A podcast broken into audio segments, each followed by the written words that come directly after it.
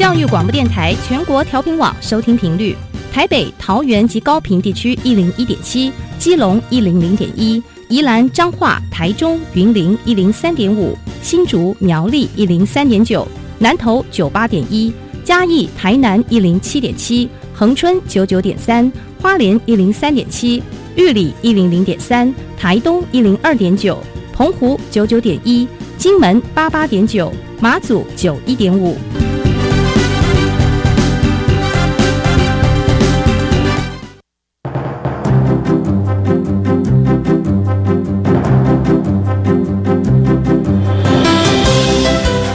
湾的教育要怎么做，才能使孩子面对未来的社会呢？当我们期待孩子改变的同时，也期待教师的教学方法跟着改变，家长的观念也一起改变，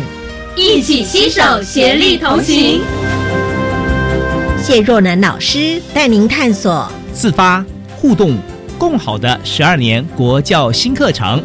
听见台湾教育的改变。欢迎收听《国教协作向前行》。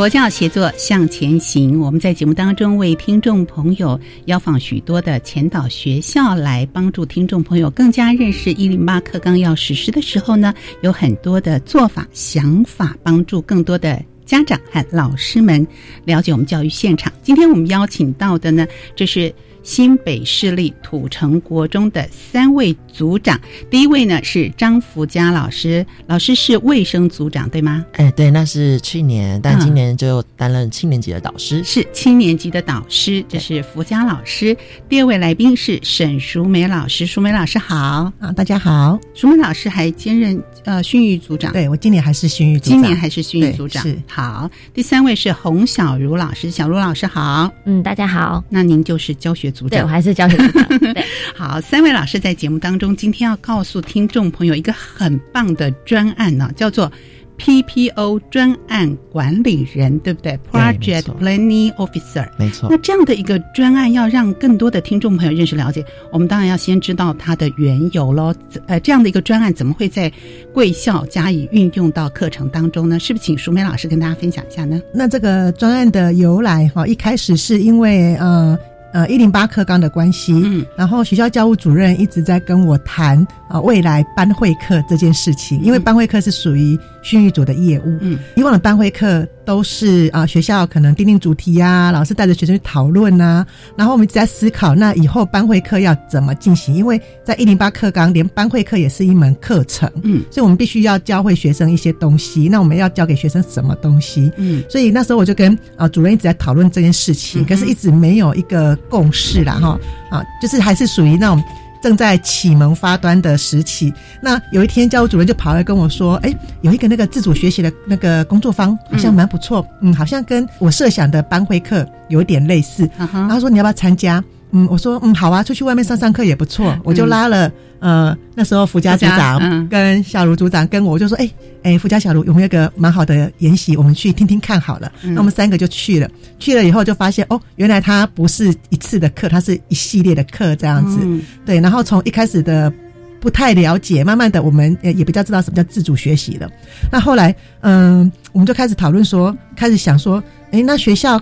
班会课我们要怎么来做自主学习呢？那刚好去年是。呃，学校五十周年校庆，嗯，对我来说那是一个很大的业务。那我们就在讨论说校庆要怎么规划。那我们就想到一点，就是以往的呃学校的活动都是由上面由上而下，上面啊安排好什么，下面的老师学生啊一起来配合。嗯，那我们今天反过来想说，这是学校五十周年的校庆，那所有的同学都是学校一份子，每个人都应该可以为学校生日。来做一些事情，所以我们反过来希望由学生来呃想对发想想一些你们可以做什么事来庆祝学校的生日。好，所以我们在想用班会课呃由老师来带着学生一起来做讨论，所以才有这样的一个一个专案出来这样子，这是非常棒的一件事啊！改变了以前是由上而下，老师都想好了。同学们照着做。现在呢，我们一起来想想我们要做什么事。所以这也是这个 PPO 专案的精神所在吗？那怎么样来引发同学们内在的 PPO 呢？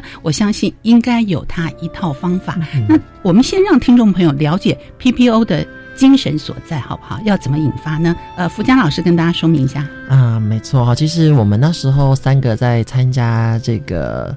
研习的时候，嗯，那时候。主办单位就赋予我们一个想说，我们可以回去思考一下，我们可以带给我们学校的学生怎么样子去引发他要自主学习的一种动机。那时候我们一直思考，那到时候呢，就适逢五十周年校庆，那我们想说，哎，以前都是由老师在做主导，那我们这次就由学生来自己做专案的计划。嗯，所以这时候我就把它命名叫做 Project Planning Officer。嗯，每一个学生都要自己去学会怎么样去做一套。规划事情的能力，那其实我觉得这件事情对学生来讲也不是那么的简单，所以那时候我们就一起思考说，我们先给学生一些方向，例如说我们把它分为很多的类型，例如说可能。学生可以思考说，我们班要为这个学校做什么？例如说美化环境，嗯，或者是一些彩绘啊，或者是艺文类的展出，或者是像我们的呃一些公益类都可以去做。然后让学生有方向，说哦，原来我可以从这几个方向去思考，说我们可以为学校做什么。所以前面还是要有一个引导的过程，没有错。对，好，接下来呢，那让孩子决定好他要做什么类之后呢，我们要来给他一个规划脐橙，因为我觉得让孩子知道说，我今天在做完一件。件事的计划之后，我要规划一些时间点，我什么时间要完成什么事情，让他们可以依循那个方向来去达成。那再来就是，我觉得我们学校很棒，就是说我们学校在提我们三个在提出这个想法之后，校长也很大力支持。他说：“好，那我们就给每一班一千元的经费，然后让他们来做概算。就是因为一般来讲，孩子可能不会去牵扯到去怎么去，他会知道怎么做计划，可能他不知道说，我今天这个计划呢，我可能需要买什么东西，或才买什么，我可以去做规划。”话有一千元去来做调规划调整，好，再来呢，就是我觉得历程也非常重要，所以我们也希望说，就是老师在看着孩子在慢慢的一步一步进步的同时，可以拍照，然后顺便让孩子去反思说，我们的过程当中我们学到了什么，嗯，所以让孩子知道说，我今天透过这个 project planning office 这个历程呢，我获得了说，我知道从一开始要去做规划，然后我要去有组织的去计划说我的时间要怎么提成，再来我的经费运。又要怎么样搭配？嗯然后再来去回顾，说我这个历程当中我学到了什么，让他们成为就是一个带着走的能力。嗯对，然后知道说我以后上高中或者上大学，我去做任何事情的时候，我都可以知道去怎么做规划时间。所以回到班上，在班会上做讨论，它是一个全班，那要分组吗？这个讨论的一个项目跟内容啊，是要更细分到每一个人，还是每一个组别呢？啊，就是他们有，就是班级会分说，呃，我的规划。提成是谁来做负责？然后经费是来谁来做负责？然后真正实行的又是哪些同学？所以是这一整个班，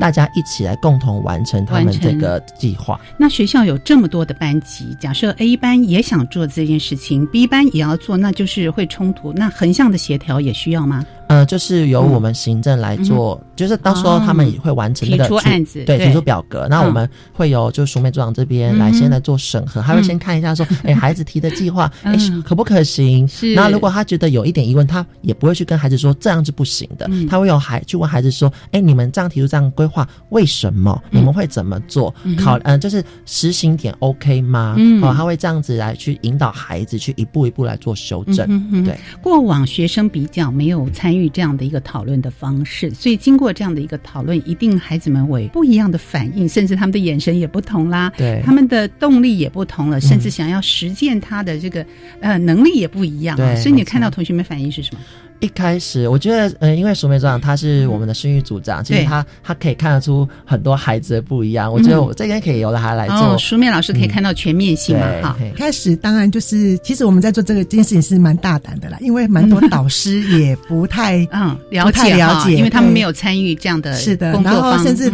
很多老师可能也没有做过这样的活动规划这样子，所以我们一方面也要跟老师先做。呃说明嗯啊，所以等一下小卢老师会补充这个部分。发展的历程。对好，然后先跟老师说明，嗯那老师有个初步的概念之后，然后我们会集合学生哦，就是各班我们就会找负责同学来，我们会先上课，嗯先跟他们讲，教他们怎么弄，然后回去嗯啊再去班上哈、去带着同学一起来进行这个活动。嗯哼，那一开始当然学生会搞不清楚，嗯所以呃，我第一我会跟他们压一个时间点，我什么时候要收回你们这一个规划表。嗯。啊，然后收回来之后，第一次当然是蛮傻眼的，因为 大家写的都是都是零零啦啦，都是有些有些班级也不知道自己在写什么，嗯嗯那我就必须要花很多时间，然后找一些我觉得需要再修正的班级，然后再找他们来跟负责人再谈，再稍微跟他哦指引一下，然后回去再压第二次的骑程，回去他们要做修正，嗯嗯所以在为第二次的骑程，嗯。那第二次骑程中间，我们会再上一次课，再跟他们再讲一次啊，你们可以怎么修哈、哪些班级还不错，什么这样子，然后来来回回大概修了三次，嗯哼，对，总共修了三次，才呃就是算是比较定案定稿，然后就开始让他们去开始进入执行期这样是子。这样的一个规划表，怎么样呃实行的方式，才不会落入又是那几位辛苦的同学的作为？对，如果老师没有在班会上好好的讨论，所以这个学习的历程相对的非常的重要。我们是不是要请小卢老师来跟大家说明一下呢？对，那我们整个课程的发展历程啊，其实是就是我们最开始参加了自主学习的工作坊，然后。嗯。后来国教院有安排我们有去香港进行参访，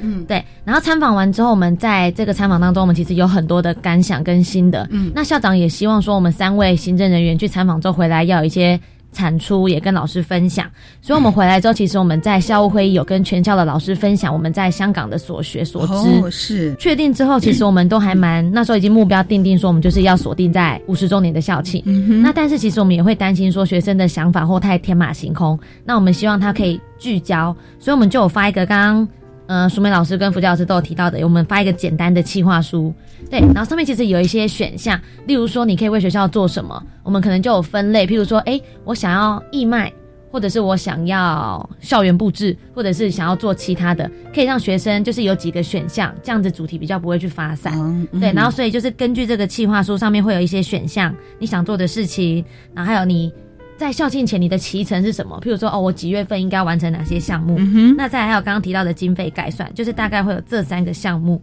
对，然后就是淑梅组长会根据这个企划书去跟着呃各班的负责人去做第一次修正、第二次、第三次这样子。嗯对，其实我们做这个简单的企划书，一方面是怕主题太过发散，那也是怕学生老师不了解，他觉得这是一个空泛的东西。我们对对，虽然说是希望他们自己去发展，但是也是希望给他们一些引导的目标跟方向。嗯哼，您刚刚特别提到了香港的自主学习的参访，在这样的一个过程，你看到什么，学习到什么，是可以带回到我们学校来运用的呢？对，其实，在香港的参访当中，其实很多事情他们就是真的会做到很多我们想象不到的东西。就嗯譬如说，一样都是国中生，他们可以做到这样子，那我们为什么做不到？所以我们就会去反思说，哎、那香港这边到底是多做了哪一个步骤，嗯让哎一样都是国中阶段的小孩，他们可以做到这些，那我们应该怎么做，可以提升我们孩子的能力？嗯其实我们孩子能力也不会比其他地方还要差，那只是他少了一些引导。哦，所以让你们有这样的一个思考跟发想，所以希望在我们的课程当中也能够融入。对，所以借着这样的一个呃 PPO 的一个专案管理方式，让我们的同学更加的认识了解。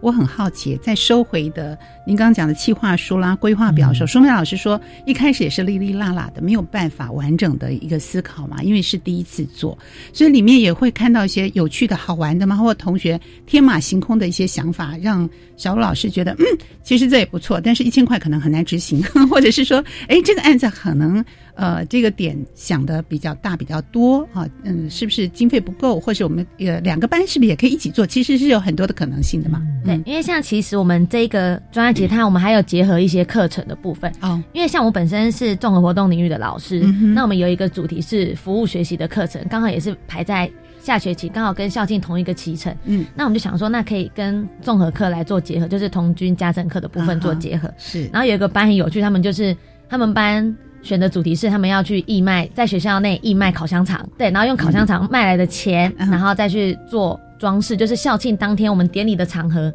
是由那一个班自主去布置的。啊，所以有两阶段，先要义卖烤香肠，对，然后赚到了一些费用，嗯。那些费用就变成说他们布置校庆场地的一个经费。经费来源，对不对？对对对。校长给一千块不太够哈，对对，一千块可能是香港 这个班长的成本。这个班其实蛮聪明的，他们用一千块，嗯因为这是一千块的成本，嗯。然后去义卖香肠，那可能回收超过一千块他们就那个钱嗯。再去买那个装饰品，买一些气球来是帮我们做呃那个校庆典礼的布置。对，你看同学们好聪明对啊，对，所以这是我们当初没有想到的。所以听说香肠还热卖，就是还要去抢购，这是一般的课余时间，就是校庆之前的课余课前准备的时间。那怎么样呢？因为教师要生火吧，烤香肠应该要生火，所以要给他们一个特定的区域，因为这安全性也要顾虑到嘛。有他们就是因为同家课老师他们也会顾虑到一些生活跟安全的部分，所以就是在安全、卫生、合理的情况之下，就是义卖这个香肠。嗯哼，对对对哦，热卖嗯，他们本来说，因为他们有跟导师去协商嘛，就是他们导师会觉得说啊，一百条太多了，会不会卖不完？要不要五十条就好？哦，然后所以学生就说，老师，我们一百条一定卖得完。所以其实，在讨论的过程当中，其实有时候导师跟学生的想法其实是不一样的。没错，对，因为以前可能就是导师说不行，那可能就不行了。嗯嗯可是现在是导师跟学生他们可以互相去协商，说嗯我们这个计划应该要怎么去做。我觉得这是一个很大的进展。所以民主的对话跟协商是非常重要，我们就在这个时候学习到了。对嗯然后不管是一百条 还是五十条，我们看到孩子愿意啊，他一定也会去思考说我们有多少人嗯，啊，然后每个人大概消费多少，对。啊，然后算出这样的一个比例，嗯。所以这件事情就在同学们的发想当中，跟老师的讨论当中实现了，然后更多的经费来布置我们的学校。是我印象非常深刻，嗯因为那天那时候在典礼开始之前，就是前一两天，然后我就觉得为什么上面的布置，就是我们在典礼会场二楼的布置是不一样，就以前是没有的。嗯嗯，那后来我就问了一下苏梅庄说：“哎，为什么会有学生在做布置？”后来我才知道说，原来他们是他们是用这样的 idea 方式，嗯对，然后去帮学校，就是他们义卖这个香肠。然后因为那时候学生有来跟我推销，我还真没有没有想太多，说他们在做自主学习这一块。嗯，然后后来就是我才知道说他们是卖了香肠之后拿来去做整个典礼会场，然后当天真的很多嘉宾都觉得我们典礼会场真的很漂亮。就是我们一楼是我们肯定会邀请外面的厂商来做协助，那二楼透过他们这样的装饰，会觉得更有活力、更有朝气的感觉。，嗯好，你看对全校的老师、师生都感受到了啊，嗯同学们辛苦的卖香肠的过程，然后很费心的、精心的一个布置，让我们耳目一新，这就是自主学习。同学们想要做的时候，他会找出很多的方式，对想要达成这个目标啊、嗯我们在生活中真的要给同学们很多很多的机会。那这是不是也是 PPO 这样的一个专案管理的精神所在呢？嗯，对，我觉得透过孩子他自己内在知道说，哦，我今天因为对什么事情感到，或我发现了什么问题，嗯或者是我想要付出什么嗯心力，嗯那他们透过这样子比较实际面的这样子的专案计划的规划，嗯透过一步一步的实践，嗯然后到最后的 ending 结果，我觉得孩子其实获得的也非常多，那老师其实也看到眼里。那我来提出一个想法，就是呃，就是我们有里面有一个是关于校的学校的墙壁彩绘，就是我们的机车棚的墙壁彩绘。嗯，原本那一片墙是完全是白色，呃，就是就是原本的水泥的颜色对水泥颜色嗯完全没有任何的朝气。嗯然后这时候，因为我们有学校行政端知道说我们在办，就是透过了孩子去做主动发想。那这时候很像辅导室，他们就说好，那我们想要认领一起认领这个活动，嗯那我们可以提供一些奖金。是好，让孩子来去做各班来去。如果说他想要去做墙彩绘墙壁的话，我们可以进行一个竞赛。嗯然后这时候呢，就是你会发现说，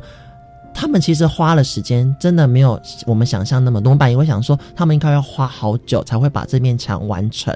结果好像听说他们花了两一个一个周末两一天半，他们嗯自己花周末的时间，还是自己进到学校嗯，花了一天半的时间就完成了。对，然后嗯隔天礼拜一的时候、到学校，只要是骑机车的老师，他停在学校，天呐，学校怎么会？这么不一样、啊，对，就变得很漂亮，眼睛一亮而且很多正向的回馈，对吧？苏梅市长，啊，是好，原来辅导师提出的一个想法，我们配合自主学习，真的，你看，我们只要想做哦，什么方法啊，嗯都可以出来。然后竞赛，同学们是不是要先把他们的那个绘画的想法，是。所以是优选一个竞赛的优胜组，基本上应该是我补充一下好了，好就是就是我们一开始不是有做那个 PPO 的规划嘛，嗯。那个企划书，对。所以有些班级就会选择呃彩绘校园。是。那因为彩绘校园，我们就要开始学生提出他们想彩绘校园，所以我觉得我们这次的专案主要就是说学生。主导，他们提出来，那我们就是去配合他们，去协助他们去完成他们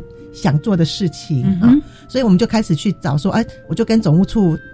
协商说，我们有哪些墙壁可以让学生来进行彩绘。嗯，那总务处就提出来说，机车棚他想做美化好，那刚好辅导处觉得这个不错，他们就把它当成他们的一个一个活动这样子。那啊，我们就让学生，只要是你有你的计划书，你是选彩绘校园的这一块的。班级，我们就会请他设计，要我们要有一个设计稿，他们要先画一个设计稿给我们来看啊，因为有时候学生真的也是呃发想很多啦，他们会天马行空想很多有那么的图案进去，那我们就会再跟他建议啊、修正啊，或者说啊跟他讲说哦，要不要有个五十的元素，要不要有学校的元素进去，就一起讨论，对哈，也是带着学生啊讨论，然后最后他们也是都就定稿，定稿之后，那呃本来我们是想让班级利用课余时间来。来彩绘，那后来我们自己行政也讨论说，呃，怕这样子，呃，学生在那边彩绘，老师又要停车，有安全的问题，所以我们又提出来说，跟这些班级的学生说，啊，我们有一个时间哈，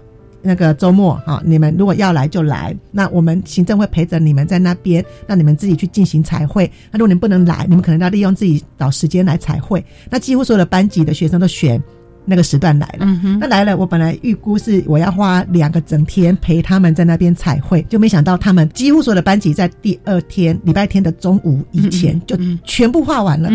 我我真的觉得，我的好感动哦，对我速度超快的，甚至有的班级在第一天就全部都画完了。嗯，所以我们像傅教老师刚刚说的，礼拜五那个呃围墙还是一片的灰白，就是原来的水泥的颜色。礼拜一。短短两天，哇，怎么色彩缤纷？对，所以每个老师来都会，有些老师还特地来跟我们说，哎，那个学生画的很棒，哎，很好，哎，我们就觉得，哦，对，很好，学生，我们就蛮感动学生。而且你会感觉到说，哇，他们的创意。你不没有想办法想象得到，怎么可以画出这样子的一幅画？对对。然后其实因为那时候我是卫生组长，其实我最害怕就是在善后的部分。我礼拜一到学校的时候，其实完全是不用担这个心，因为我觉得孩子他在这个过程当中，他学到这个，他也知道说，我们今天不是只是单纯在把这件事做完，我要把这件事的结果也要把它弄得比较完美的 ending。所以他把连那些水泥。就是他们那些彩绘的那些颜料，其实都收的很干净，所以其实卫生组这一块其实完全都不用担心啊。所以 PPO 的精神、自我管理，对啊，还自我一个规划的能力，在这样的一个学习过程里面，我们就看到了。对，给孩子机会，我们大家一起讨论，一起做好。我们休息一会儿，待会回到节目当中，继续请三位老师来跟听众朋友分享。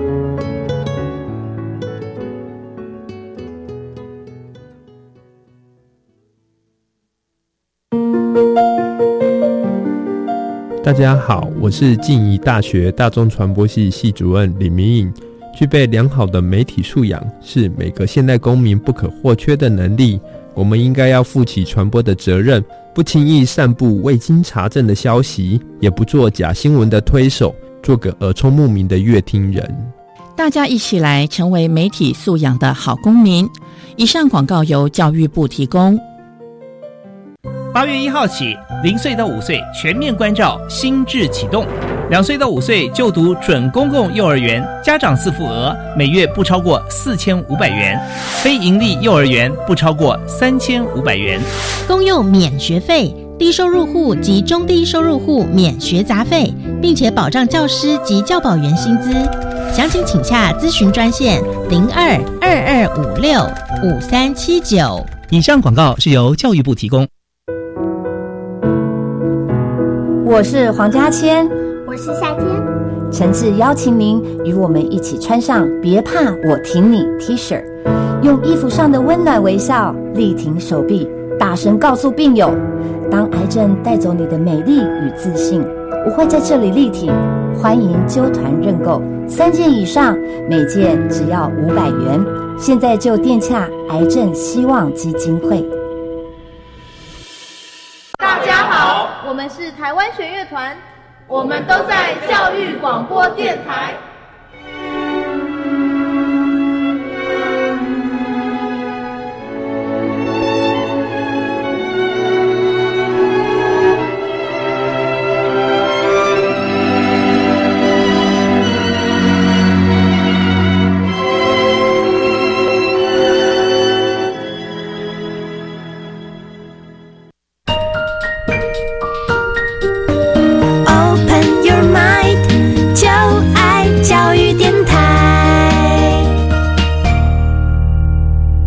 полноте 协作向前行。今天节目当中，我们邀请新北市立土城国中三位老师沈淑美老师、张福江老师以及洪小茹老师，在节目中来跟听众朋友分享，怎么样借由 PPO 的专案管理方式，让同学们自主学习，把这样的一个专案推广到我们学习的呃教育现场当中。那整个的实行过程会不会有它一定的难度？我们先请福江老师来分享一下好了，因为在七年级您是班导师，光是跟同学们讨论的过程里面，呃，会跟过去的氛围不太一样吗？来分享一下啊。对，其实透过了呃去年在参，就是担任了这样子的关，就是我们自主学习、嗯研习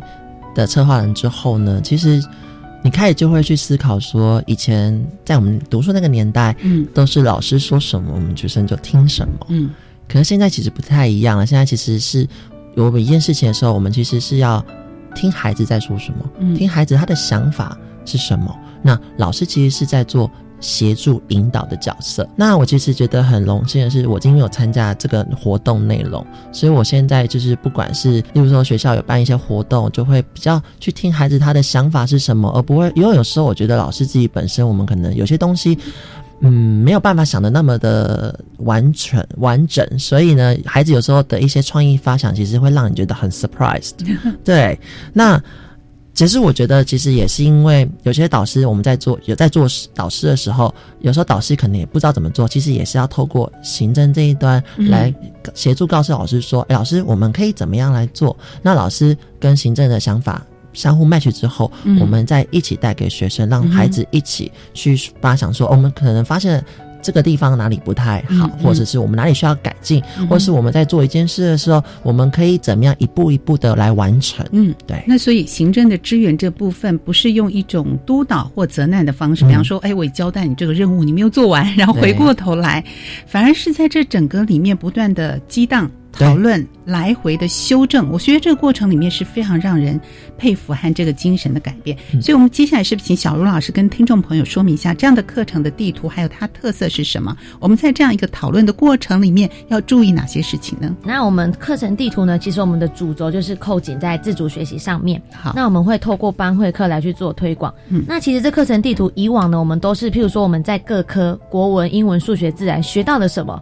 我们会什么，我们才去想我们要。做什么？但现在我们有点把它变成反向的一个媒合资源，就是我想要做什么，所以我才需要去学什么东西。所以我觉得这是我们这个方案、这个专案当中最大的特色。以往是一个顺向的去媒合资资源，就是我现在有哪些资源，我才去评估我可以做什么。嗯可是现在我们把它倒过来是，诶，我想要做什么，所以我才需要去寻求哪方面的资源。它是一个反向的去媒合我们所需要的知识跟能源这样子。嗯嗯那因为其实这个其实大家应该都知道，说在班会课其实时间是非常不足的，对所以我们就会有透过像是我们的综合活动课的服务学习，或者是透过其他，譬如说，假设我想要学习彩绘，那可能艺文老师、美术老师就会进来帮忙说，哦，你们可能颜色的配色，然后设计图稿怎么做，就变成说我们想做这件事情，反而是老师们来协助我们完成这样的事情。哇，这个是完全不一样的思是一个反考模式，向的一个媒合资源，嗯对对对。嗯然后再其实还有各处室的协助，其实应该说这个不是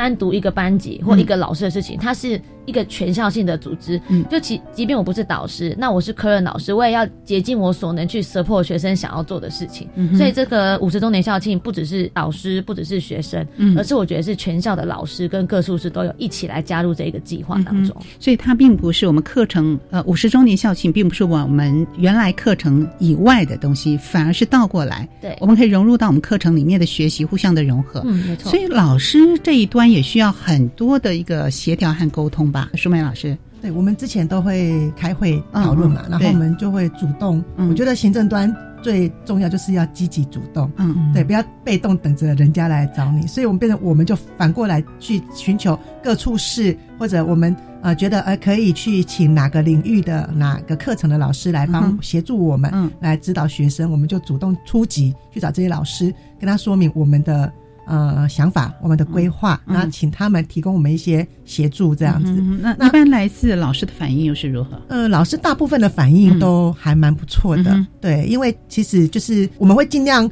让他可以跟他们的课程做做结合，嗯。这些领域老师来讲不会造成太大的负担。嗯那其实我们一开始最担心的是导师端，嗯。因为班会课毕竟是导师，对。学生跟导师之间，嗯那导师可能嗯，第一个他自己对这一块不是很了解，好、那可能这方面的能力也比较不足哈、有时候跟学生的互动，哈、他跟学生在讨论的时候可能不是那么的那么的好，所以我们比较担心是导师这一段，所以我们都会尽量去呃支援导师，嗨，然后我们就会去。告诉导师说啊，导师你不用担心，不用怕，你有什么问题你可以跟我们讲，我们来协助你这样子。那其实实行下来，大部分的导师都持正面的肯定的评价了。回到导师这里来了，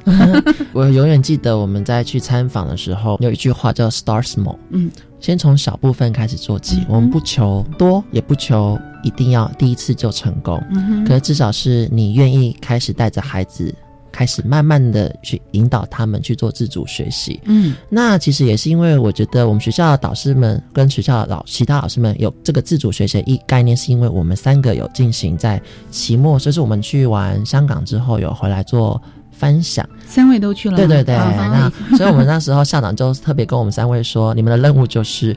从香港回来之后，你们在期末的备课日要来进行跟全校的师呃老老师们们来做这个自主学习的分享。嗯，那很多老师听到了我们三个在香港看到所见所闻之后，其实都会觉得很讶异，既然香港他现在的教育这样子，可以这样子让孩子去做这样的事情。嗯所以那时候我们在讲到五十周年校庆这一块的时候，老师其实都会说，嗯，好 OK 啊，我们可以来试试看。嗯所以其实我们去慢慢让孩让老师知道说，哦，我们可以开始做，可以带着孩子慢慢的做，我们不要求多，不要求一下就一定要怎么样子。嗯那、我觉得老师大致上都还蛮接受的这一块。呃，福强老师讲的这观念非常的棒，start small，就是从小地方我们慢慢开始做起。对只要我们愿意做，有成功的经验之后，我相信呢，跨到其他的领域里面在时空当中都可以。所以换句话说，同学们学了这样的一个方式，嗯，在生活中也是可以加以运用的吗？对啊，其实孩子他不管是在做日常的，像他们要规划他们的读书进度，好、有时候段考到，你会发觉有些同学可能就以前就临时抱佛脚，可能前一天才开始在念。那我发觉学生们就开始会去说，哦，我现在在考前两周，我自己规划好每一天，那我的什么时段是要做什么事情，我要念什么科目。其实这也算是一个让他们去做一个自己的读书计划的概念。嗯那其实他们到考试前就不会觉得很慌张，说我怎么很像什么都没有念完。嗯，好，那其实像因为我自己平常我在带一些比赛的时候，我也会给孩子说，呃，我们在比赛之前，我们可能大概有三到四周的时间。嗯，那我们第一周我们是要 focus 在哪一块？第二周在哪一块？其实一步一步的把它拼凑出来。其实你到比赛的前面，其实孩子都已经。准备的很充分，嗯，所以他们会知道说，哦，原来我的老师他有这样子在做自己的规划，那我也可以跟老师一样，我在做什么事情的时候，我可以自己去做计划，一步一步的达到。是，那在整个的一个课程实施之后，有让过这样的一个经验之后，是不是要诉诸于一个专案的一个成果的回报？同学们要在文字上显现吗？还是用提问的方式？还是在你们的老师的研习当中，想要看到这样的一个自主学习的成果是如何的呢？舒梅老师，我们的那个。呃，计划书后面我们有设计一个成果，就是最就是用最单纯，因为我们也不想让让导师对导师可能也不知道怎么写，所以我们用最单纯方式照片呈现。就跟导师说，你们就把你们在这个执行的过程当中，照片就偶尔拍一下，然后有个呃过程啊，然后最后的成果照片让我们知道，这样就好了。那其实我们比较在意的是，老师可以带着学生去。反思去讨论一下，说啊，你们这这个一路走来，你们有遇到什么困难呐？你们有什么呃可以在改进的地方？这样子，那呃，当然了，就像刚刚福佳老师说的，一开始我们不敢设想老师一定写的很好，所以我们只是希望老师有一个开端，让老师也知道说啊，以后我们进行课程的时候，不是只有做完就 OK，我们也要带领学生去反思思考，嗯，那这样子学生才能够。啊，记住或者学会他应该要知道的，他才知道他的问题的优缺点在哪里，他怎么改进，好，下一次会更好这样子。那呃，大部分的班级嗯都还算可以，写的都还可以啦。那当然有些班级真的也是牵涉到，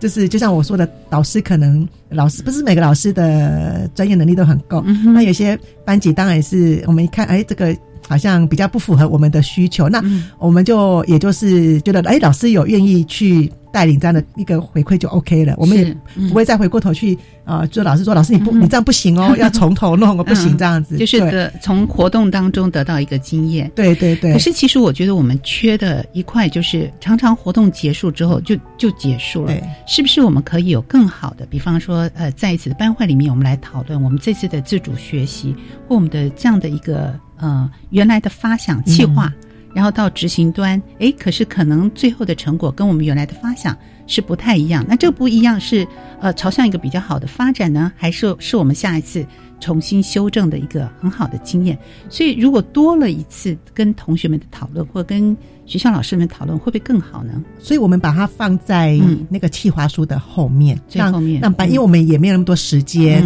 好让大家一起坐下来去讨论，所以我们是只是我们就是放在希望各班自己去进行这样的这样的对对对。那当然就是导师。呃，操作的好或坏不是我们最终的目的，我们只是希望导师有这样的一个概念，知道说活动结束之后，嗯，你还是可以带着学生去做思考，对思考，嗯，反思。所以如果在班级上，如如果可以进行这样一个讨论，福香老师觉得是不是一个很好的机会？哎，我觉得通常导师他可以讨论的机会就是早自习嘛，或者是在中午的吃饭时间。是，那其实呃。通常就是因为我们学校的课程其实也是蛮紧凑的，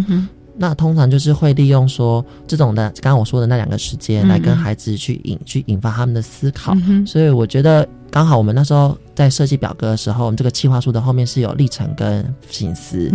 那书面组长这边他其实有收回一些班级他们的一些。反思，对对对，那所以你会分享给班上同学啊？呃，其他组的做法，对对对，就这样，蛮好的一个方式啊。我们也看到别组的进行的方式。啊，有些哎，什么地方是我没有思考到，过去没有想到的，对，所以成果的一个分享也是蛮重要的一件事情。好，那在这样一个讨论的过程里面，会不会呃发现和整理到同学们是不是有些想法是哎天马行空的也好啦，或者是执行面呃不足的，或者是他们原来这样想，等一下又想到别的地方去，所以有很多很多的这中间的一个折冲的过程。我相信呢，小茹老师也可以看到很多同学们的表现，是不是来跟大家说明一下？对，像其实像大部分的班级都表现得非常 OK，可能老师跟学生的共识是比较一致的。但是当然也会有一些班级，譬如说像有一个班，他们是比较贪心，然后想要做很多事情，然后就会一直反复哦，一下子说要做 A，一下又说要做 B，然后可能又没有跟导师讲，然后导师又会纳闷说你们现在到底进行到哪一个？对，针对他们的反复，其实我们并没有指正说你这样对或错，我们只是给他建议说你确定你要这样子做嘛，然后怎么去做修正。嗯，那其实反复的时候，其实当然行政在那边会一定会感受到困扰，但是我觉得至少学生是有在思考说我想要做什么，我能力想要去做什么。嗯，那当然也会有遇到这样的状况。嗯，对啊，就是学生会一下想做 A，然后一下想做 B，然后导师也没有跟在学生的 tempo 上，嗯，所以会产生一些困扰，对不对嗯啊？所以呃，我们给同学们一个这样自主学习，在这过程里面还要。关心他，可是压力又不能给太多，所以这个拿捏有的时候很有趣的一件事。嗯。福江老师呢？嗯，我觉得其实大致上来讲，我觉得我们学校他们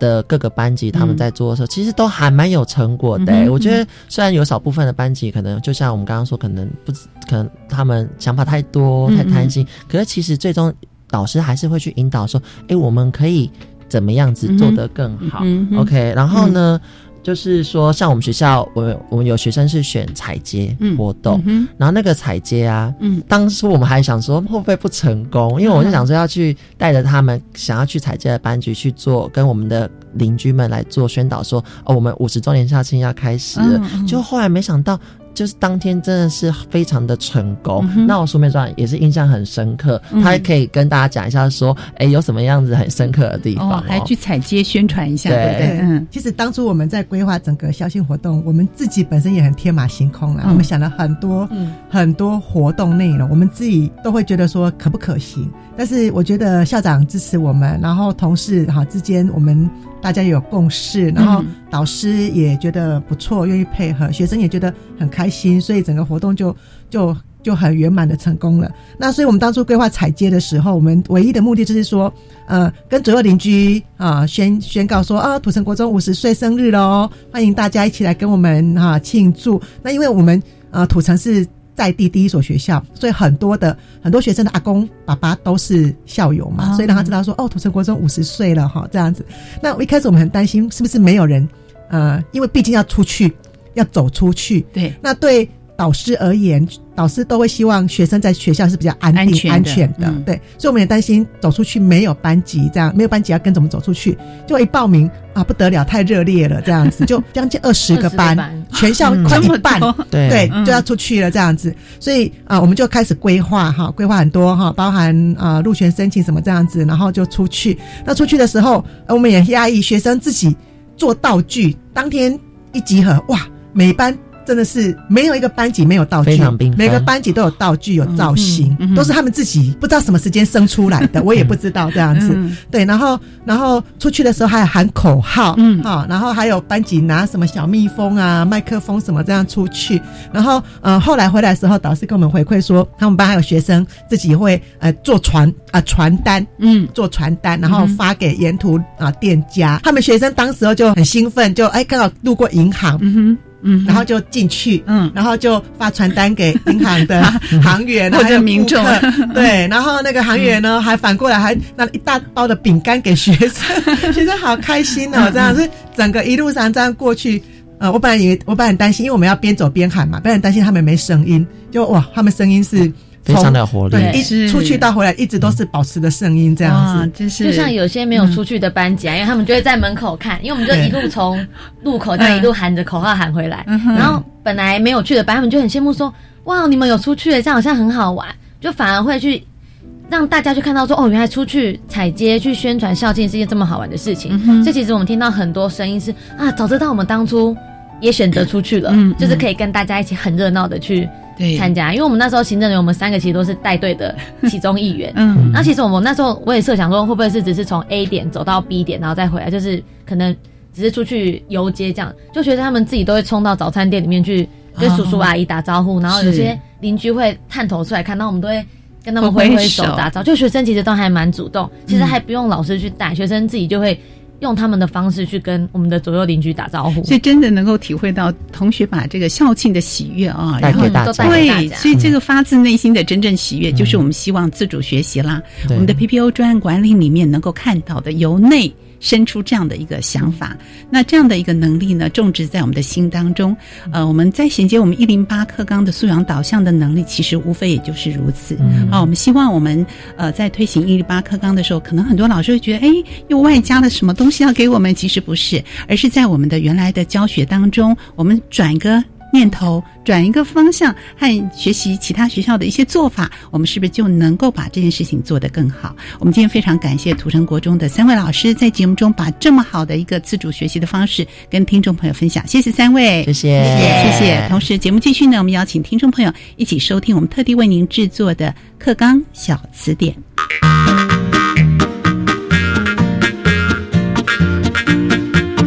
一起来听课纲小词典。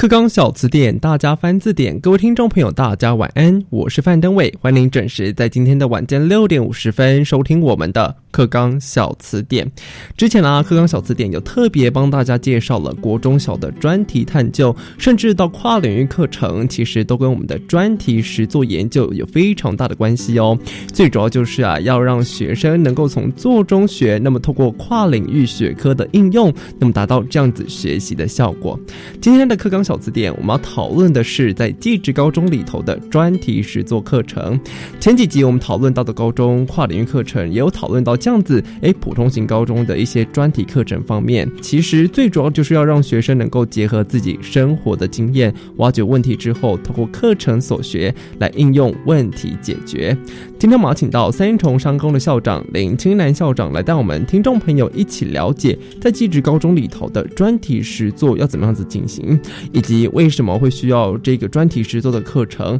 那么透过专题实作课程的话，会给予他们什么样子能力呢？都是我们所好奇的哦。那么今天也非常欢迎校长来跟我们一起讨论。校长晚安，各位听众大家好。好，我们今天讲到专题实作课程，特别是针对在地质高中的部分，那就要先来请教一下我们林清南校长。目前呢，专题实作课程在地质高中目前进行的状况是如何呢？跟各位听众说明跟报告哈，好，在技术型高中那边，从九九课纲开始，事实上专题制作已经是学校课程一个非常重要的部分，它定为学校的一个必选修了哈。嗯哼，其实它虽然是选修，但是有规定学校一定要开设这个选修课程，是它基本上是两节到六节，嗯，而且它应该都是开在高三。那为什么会开在高三呢？嗯，它既然是专题实作。的话，就代表说他要有一个专题，然后是去去把它产出做出来。设计设计在高三，就是要求学生根据他高一、高二所学的，不管是知识、技能也好，把它做一个统整，而且由学生自己去发想、想象那个主题，去规划来做出来。那所以事实上，这个专题制作，诶，在当初我们就非常的重视这一个，也是我们核心素养所强调的一个能力也好、知识也好、技能也好。其实在我们专题制作是可以具体的体现出来。对，听起来这专题实作已经行之有年，而且是一个必选修的课程，然后让学生在高三的时候就能够把自己所学的应用在课程里头。那接下来就要请教一下校长，就是说，哎，在专题实作课程呢，我们很好奇，说老师他扮演的角色是什么样子一个功能呢？哎，基本上我刚才有强调哈，是学生以学生他自己所想象去发挥去做，那老师事实上只是做一个引导协助的一个角色啦。是，那基本上我还再说明一下，我们以前叫做专题制作，新课纲我们叫做专题实作。那意义是说，专题制作好像觉得比较像制造业、工业类，那专题实作的话就会适合我们个十五个群科。那刚才有讲到哈。那这个的课程的规划其实都是在分组进行的，是，诶，很少了哈。有些比较特殊的群科，它可能是可以单独创作，例如戏剧表演那些比较属于个人的。基本上这一个都是用小组二到五人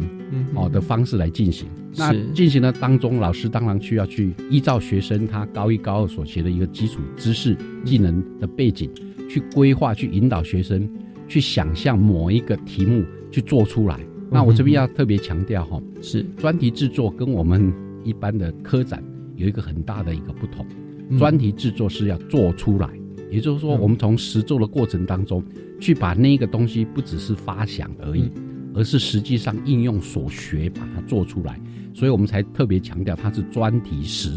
作。就他会有一个作品出来，学生会做出作品。对，哦，好酷哦！那这样子，透过这么把这个成品一开始的发想啊，老师的辅助到那么成品出来之后，那么专题实作希望培养学生什么样子的能力？可不可以再帮我们跟听众朋友进一步说明？你刚才我想，我们都一直在强调哈，这一次新课纲的理念的核心素养里面，它就强调一个整合跨域。那事实上，我们就可以看到，这一个课程是一个整合，培养学生整合应用他所学。除了这个以外，我想我们新课纲里面接诸的自发互动共好，嗯，那这个过程当中，从小组里面他怎么去发挥他自己所学，怎么去跟同学们或同组的同学们去做一个适当的合作沟通协调也好，最后产出一个东西，我想。从这个自动化这个过程当中，事实上我们就了解专题实作是确实可以让学生从实际的操作当中去体现我们新课纲的很多的理念。没有错，唯一不变还是自发互动更好这个新的课纲这样子理念。从学生可以透过想象一个题目，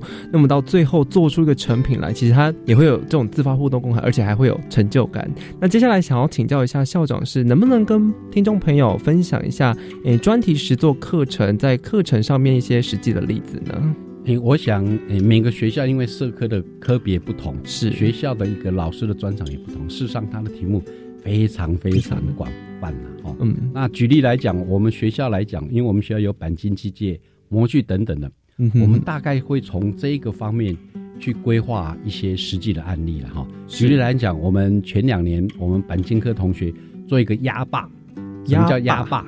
它就是把我们的这个环保的回收那个铁罐，嗯，把它压成扁扁的。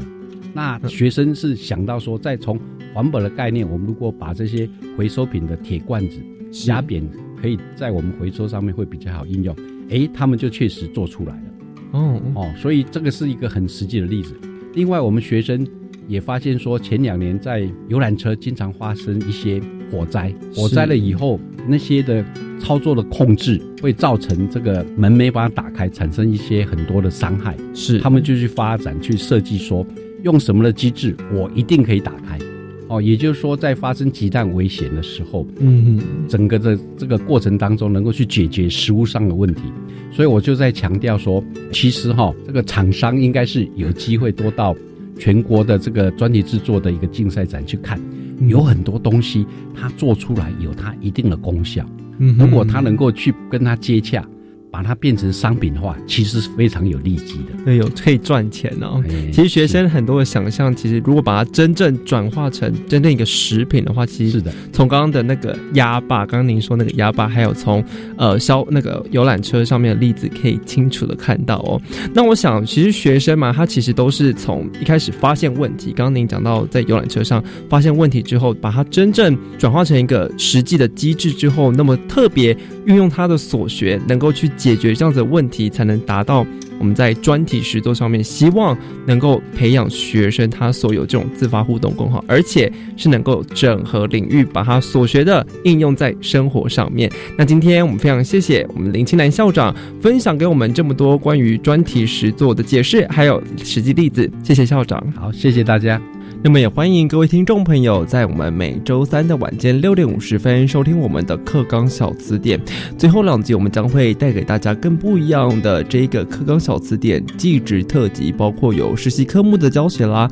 还有在后面职涯发展课程的部分，我们也会一一的带各位听众朋友来了解。我们下次再见喽，拜拜。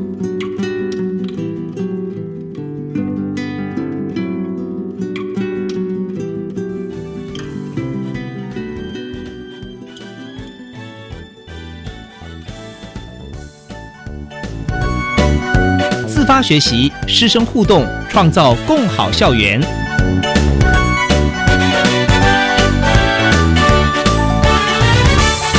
国教协作向前行节目由教育部提供。